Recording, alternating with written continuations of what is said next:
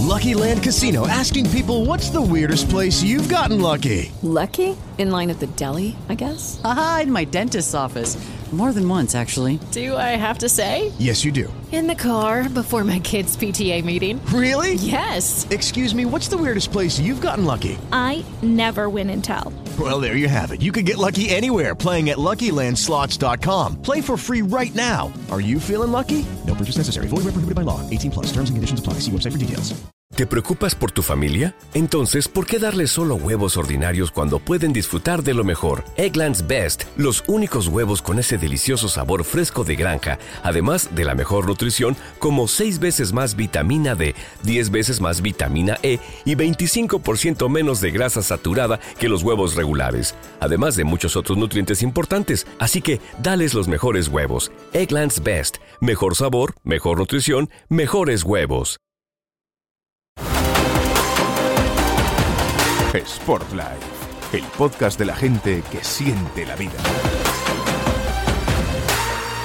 Nuestro siguiente invitado es desde la casa, bueno, más que de la casa, y por tanto va a ser Franchico quien, quien le presente y quien le salude.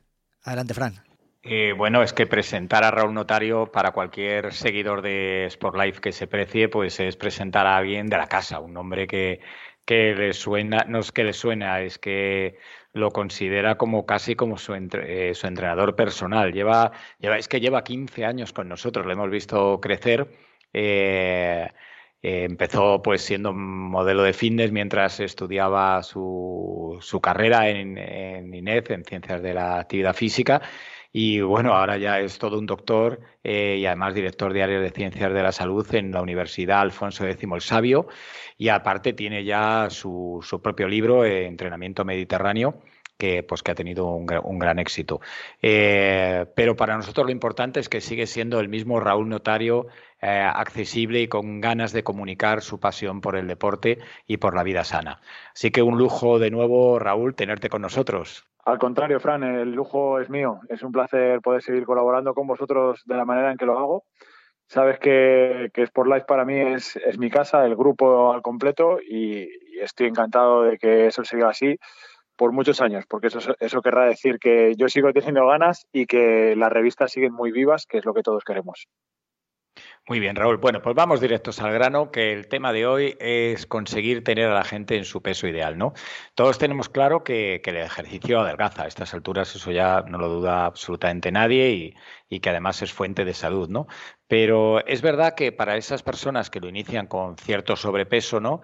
Eh, y no son deportistas que lo inician, que inician en estos momentos, pues sí que tiene, sí que hay unos riesgos, ¿no? ¿Cuál es tu recomendación, lo que tú recomiendas para, para esas personas que, llegan con, obesidad a, la actividad física? ¿Cómo deberían empezar?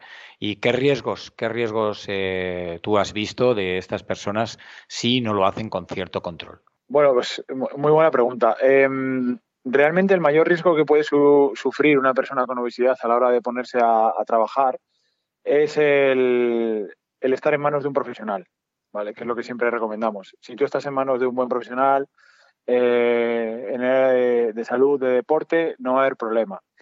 Recomendaciones, pues mira, precisamente la tendencia ha cambiado mucho. La, sigue, la, gente sigue pensando que el ejercicio aeróbico, digamos que es lo más eh, adecuado para bajar de peso, junto con la dieta, etcétera, etcétera. Y en los últimos años eso ya se ha demostrado a nivel científico que no es así. De hecho, mira, sin ir más lejos, en, en 2014, que ya, que ya ha llovido, un científico de la Universidad de, Canadá, de, de McMaster, Martín Gibala, hizo un experimento con, con 20 personas, creo que eran 20 personas, si no recuerdo mal, obesas, eh, que era un pequeño hit, pero un hit no como nos podemos imaginar a lo mejor tú y yo, un esfuerzo brutal, desconsiderado, y no, no, no. Simplemente tenían que pedalear durante 20 segundos un poquito más fuerte de lo normal, es decir, que les costase eh, un poco mantener ese ritmo alto. Y después 40 segundos más tranquilos. Estaban así un total de 18 minutos.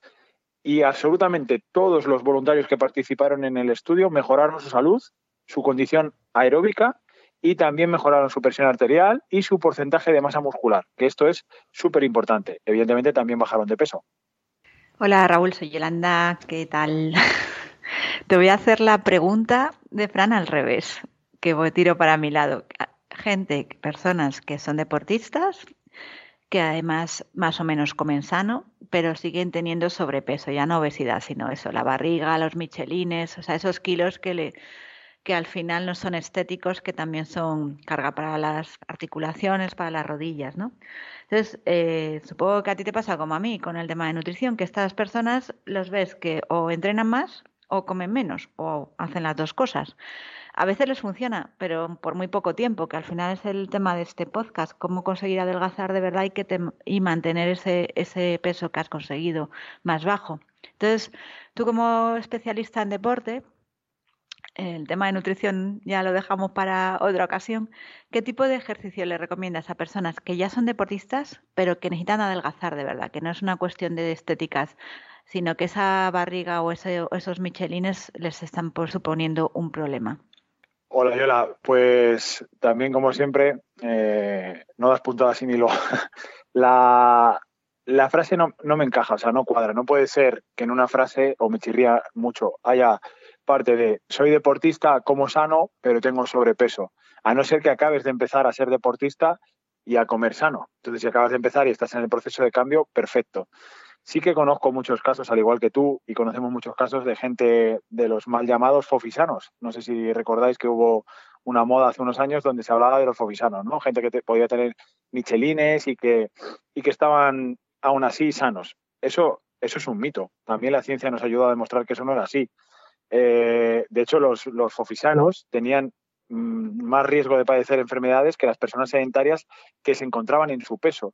Es decir, es fundamental encontrarnos en, el peso adecuado. Eh, ¿Quiere decir que, mm, que, tienen que dejar de hacer ejercicio y solo bajar? No, no, no, ni mucho menos. Lo más, eh, lo más probable es que esas personas, esos, como digo, mal llamados fofisanos, lo que estén haciendo es algo mal. O bien la intensidad del ejercicio no es suficiente, o bien están comiendo de más, o la combinación de ambas.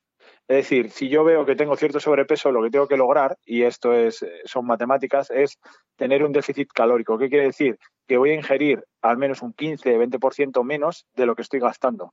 Y a partir de ahí, el metabolismo es tan inteligente y el ejercicio es tan positivo que nuestro cuerpo se va a autorregular y vamos a bajar de peso. eso es lo que deberíamos hacer, revisar la, dieta, no solo la calidad de la dieta, que es fundamental, que es fundamental, sino la cantidad de esa dieta. Y también revisar qué cantidad de ejercicio estoy haciendo y a qué intensidad lo estoy haciendo, porque es que a lo mejor puede que lo que pase es que ya soy deportista desde hace tanto tiempo que estoy acostumbrado a un nivel de entrenamiento en el cual no me supone demasiado esfuerzo, me encuentro tranquilo conmigo mismo porque sé que he hecho ejercicio, pero eso no es suficiente. Nosotros tenemos que ser capaces de generar adaptaciones en el cuerpo de forma casi constante porque si no generamos esas, adaptaciones a través de los cambios de intensidad, de los cambios de, ejercicios, de la variabilidad, nos vamos a estancar. Y, normalmente ahí está el, fallo. Y Raúl, en personas con sobrepeso hay deportes que les pueden lesionar, puede pasar con la, carrera, que si es muy efectivo para adelgazar, pero quizá no sea tan recomendable por la sobrecarga articular que suponen rodillas, cadera, tobillos. ¿Qué consejos darías para adelgazar con ejercicio y sin lesiones? ¿O en qué momento se puede empezar a, correr como receta para perder peso eh, si ya estás adelgazando? Pues mira, Juanma, em, tú sabes que yo soy un fiel defensor, además acérrimo, del entrenamiento de fuerza, pero es que lo soy porque tiene muchos, muchos beneficios. Eh, incluso en muchos casos más que, la carrera, sobre todo cuando nuestro objetivo es perder peso. ¿Qué quiero decir? Cuando yo salgo a correr, imaginémonos, olvidémonos del, riesgo articular, ¿no? Salgo a correr, tengo una activación metabólica que es X. Si la comparo con la activación metabólica que me supone un entrenamiento de fuerza, el entrenamiento de fuerza es X más 3. ¿Qué quiere decir? Que mi metabolismo va a estar mucho más tiempo activo y consumiendo energía después de haber concluido el entrenamiento. ¿Qué pasa cuando estoy en un régimen hipocalórico eh, y también salgo a hacer ejercicio? Pues llega un momento en el que nuestro metabolismo entra en, un sistema de reserva, ¿no? Eh, como diciendo, oye, ¿qué está pasando aquí? Antes me dabas de comer increíble, mucho, tenía de hecho exceso de comida. Ahora, no solo me estás poniendo a hacer ejercicio, sino que además me has restringido la dieta, con lo cual es fácil entrar en un, en un sistema de reserva. Si junto esas dos cosas, muy probablemente esté perdiendo tejido muscular. Y eso es un grave error. Eso es uno de los primeros fallos por los que la gente se estanca y eh, ve que en las dos, tres primeras semanas de la dieta y del ejercicio han bajado muy bien de peso, pero luego va todo mucho más paulatino, más despacio, entra la desesperación y terminamos en muchas ocasiones, desgraciadamente, abandonando las dos cosas, tanto la dieta como el ejercicio. ¿Cómo se soluciona esto? Con entrenamiento de fuerza. Si yo soy capaz de mantener eh, mis músculos activos y además, a pesar de la dieta, no hago que baje la cantidad de músculo, sino hago que aumente, voy a tener mi metabolismo activado constantemente y va a ser mucho más favorable a la hora de, lograr mi objetivo de pérdida de peso. Con lo cual, entrenamiento de fuerza, sin duda, muchísimo menos riesgo, más controlado y la intensidad también se puede, se puede controlar fácilmente. Así que incluso para personas inexpertas o que no hayan eh, trabajado la fuerza con anterioridad, es lo ideal, es, es, es muy bueno. Y que no piensen tampoco que es hacer grandes cosas, que entrenamiento de fuerza a lo mejor es levantarnos de una silla y lo hacemos todos los días. Con lo cual, lo, lo vuelvo a decir, si nos ponemos en manos de un buen entrenador, eh, va a saber aconsejarnos, va a saber guiarnos y seguro que nuestros objetivos llegan mucho, con mucha más facilidad. Yo quería aprovechar, si me lo permite, Raúl, una de una, una situación personal tuya, que eres diabético. Eh, y sé que además no te importa porque estás haciendo, has hecho siempre una, una, gran labor para conseguir concienciar de la importancia del deporte a todos los, a todos los diabéticos. Pues quería, quería que me contaras un poco, aprovechando tu, tu, por un lado tu experiencia personal y por otro lado, eh, todos tus conocimientos como, como, como doctor en, en, en, la, en, ciencias de la salud y el deporte, pues quería que, que, me dieras consejos para, para, todas esas personas que son diabéticas y puedan valorar eh, lo importante que puede ser el, control de peso para el control de la glucemia. Eh, ¿Qué consejos das tú para adelgazar y mantener el peso en diabéticos o en personas que, efectivamente tienen este problema de controlar la glucosa en sangre?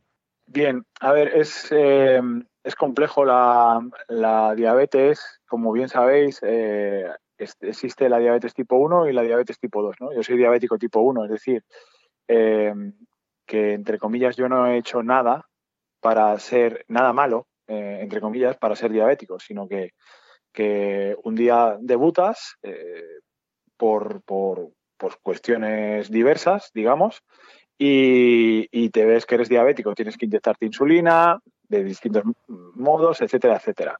¿Vale? Em, en ese caso, el diabético tipo 1 lo que tiene que hacer es intentar mantenerse siempre en, el peso adecuado. Es importantísimo. Pero como puede ser en tu caso, o, en el de Juanma, o en el de Yola, o en el cualquiera de nuestros oyentes, ¿vale? En el caso de, los diabéticos tipo 2, sí que es verdad que tiene mucha más importancia el peso. ¿Por qué?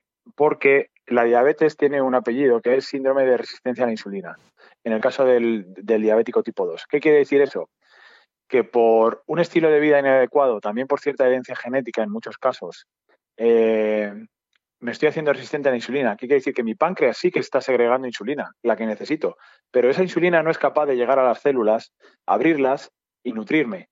Y eso viene porque mi estilo de vida no es adecuado, porque estoy comiendo demasiadas grasas saturadas, porque estoy comiendo mal, porque no estoy haciendo ejercicio, etcétera, etcétera. Em, ahora mismo se está investigando también, por ejemplo, con, y mira, voy a hablar de dieta, pero no quiero hablar de dieta. ¿eh? Eh, dietas cetogénicas, dietas low carb, etcétera. No viene a ser más que una, un control de, de los azúcares que tomo. Yo siempre he dicho, de hecho escribí un artículo hace no mucho en el que decía que, el azúcar era casi como una droga, ¿no? O la droga del siglo XXI, y lo sigo pensando firmemente. Hay veces que edulcoramos todo de más, pero de más. Las salsas, eh, café con azúcar, cualquier bebida con azúcar, no es necesario. Tenemos que ser conscientes de que estamos consumiendo muchísimo azúcar. La OMS creo que recomienda unos 25 gramos por adulto, yo diría que serían 5 o 10 al día como mucho, como mucho, intentando eliminarlo del todo. Y la clave para un buen control tiene que ser regular los azúcares que tomo, regular la calidad de esos azúcares y si son naturalmente presentes en los alimentos, perfecto. Y luego, evidentemente, controlar, controlar mi peso y hacer ejercicio, porque si lo consigo, en muchos casos, quizás en, en 8 de cada 10, voy a ser capaz de revertir mi situación de, diabético, en el caso de los tipo 2. ¿eh? Y, luego para puntualizar, Fran, eh, aún no soy doctor, estoy doctorando, pero aún no soy. Me queda, me queda menos, ¿eh? Pero no quiero que. Para mí sí, para mí, ya, para mí ya lo eres, ¿eh? Con todo lo que sabes. Yo, lo, sé que, lo sé que lo dices con cariño, pero académicamente todavía no lo soy. No me gusta. Sabéis que, sabéis que nunca me gusta ponerme títulos que no tengo. Pues nada, Raúl, ya para la última pregunta, yo quiero que te mojes y aprovechemos aquí tus conocimientos. Entonces, a ver, dime, dime, yo te digo de repente, mira Raúl, yo es que necesito que me digas tres, cuatro, cinco ejercicios como mucho, porque no tengo tiempo, imagínate el típico caso, no tengo tiempo, pero si a mí me dices solo estos cinco ejercicios, que los haga cada día, los hago. Y, además eh, me dices que con esto me va a cambiar el cuerpo y que me va a costar ya, eh, no voy a recuperar el peso, imagínate que ya se ha adelgazado. ¿Cuáles serían? Pues habría, habría que catalogarlos en, la experiencia, pero vamos, mira, si queréis, os digo los que, los que nunca faltan en, mi rutina y que siempre hago. Dominadas, sí o sí, porque trabaja eh, prácticamente toda la espalda, los músculos de los brazos, eh, son una pasada. Eh, suelo meter un press de banca, para mí el press de banca también es un muy buen ejercicio porque gracias al press de banca puedo aumentar un poco la, carga y entonces trabajo con cargas altas, que muchas veces en, en, entrenamiento funcional el control de la carga es mucho más variable, depende de la coordinación que tengas, depende de, muchos factores. Sentadilla sin duda y aquí es muy fácil eh, regularlo porque puede ser con peso, sin peso, con salto, sin salto, hay 1500 modalidades de sentadilla peso muerto también para trabajar la parte del eh, posterior de, las piernas. Y luego ya suelo meter un, uno de core. ¿De core qué quiere decir? Pues alguno con pelota, por ejemplo, press palov, que además le puedo meter eh, algo de fuerza. Esos cinco a mí me, me, gustan mucho. Y luego ya todas sus variantes, que hay otras 1500. Pero esos cinco, si no tienes tiempo, haz esos cada día, te va a llevar 15, 20 minutos y tu cuerpo lo, va a notar increíble. Si vosotros lo sabéis, todos tenemos un ritmo de, trabajo, pues desgraciadamente, y digo desgraciadamente que, es una bendición, ¿no? Pero que no nos permite, digamos, disfrutar de, una de las cosas que más nos gusta, que es entrenar, disfrutar del edible, del ejercicio y tal. Y si logras sacar esos 15, 20 minutos al día, ya es, ya es muy positivo. Pues eh, yo creo que ha quedado bien claro, ¿eh? Y eh, Yola ya tiene esos ejercicios y cualquiera que nos esté escuchando y realmente pues cumpla el perfil que, que Yola estaba eh, describiendo, seguro que seguro que le va a resultar muy útil. Raúl, una vez más ha sido un placer y nos encanta que alguien de la casa como tú y que lleva tantos años pues siga hablando también y siga creciendo al lado de Sport Life. Nos encontramos pronto. El placer es mío. Muchas gracias. Un fuerte abrazo a todos. Sport Life, el podcast de la gente que siente la vida. Estamos en las principales plataformas de podcast. Suscríbete a nuestro canal. Lucky Land Casino asking people what's the weirdest place you've gotten lucky? Lucky? In line at the deli, I guess. Aha, in my dentist's office. More than once, actually. Do I have to say? Yes, you do. In the car before my kids' PTA meeting. Really? Yes. Excuse me, what's the weirdest place you've gotten lucky? I never win and tell. Well, there you have it. You can get lucky anywhere playing at LuckyLandSlots.com. Play for free right now. Are you feeling lucky? No purchase necessary. Void where prohibited by law. 18 plus. Terms and conditions apply. See website for details. As a new Western Union customer, you can enjoy a $0 transfer fee on your first international online money transfer. Send money to your family and friends back home the fast, easy, and reliable way. Visit westernunion.com or download our app today to get started, and your first transfer fee is on us. FX gains apply, not available for credit cards and transfers to Cuba. Services offered by Western Union Financial Services Inc. and MLS 906983 or Western Union International Services LLC and MLS 906985.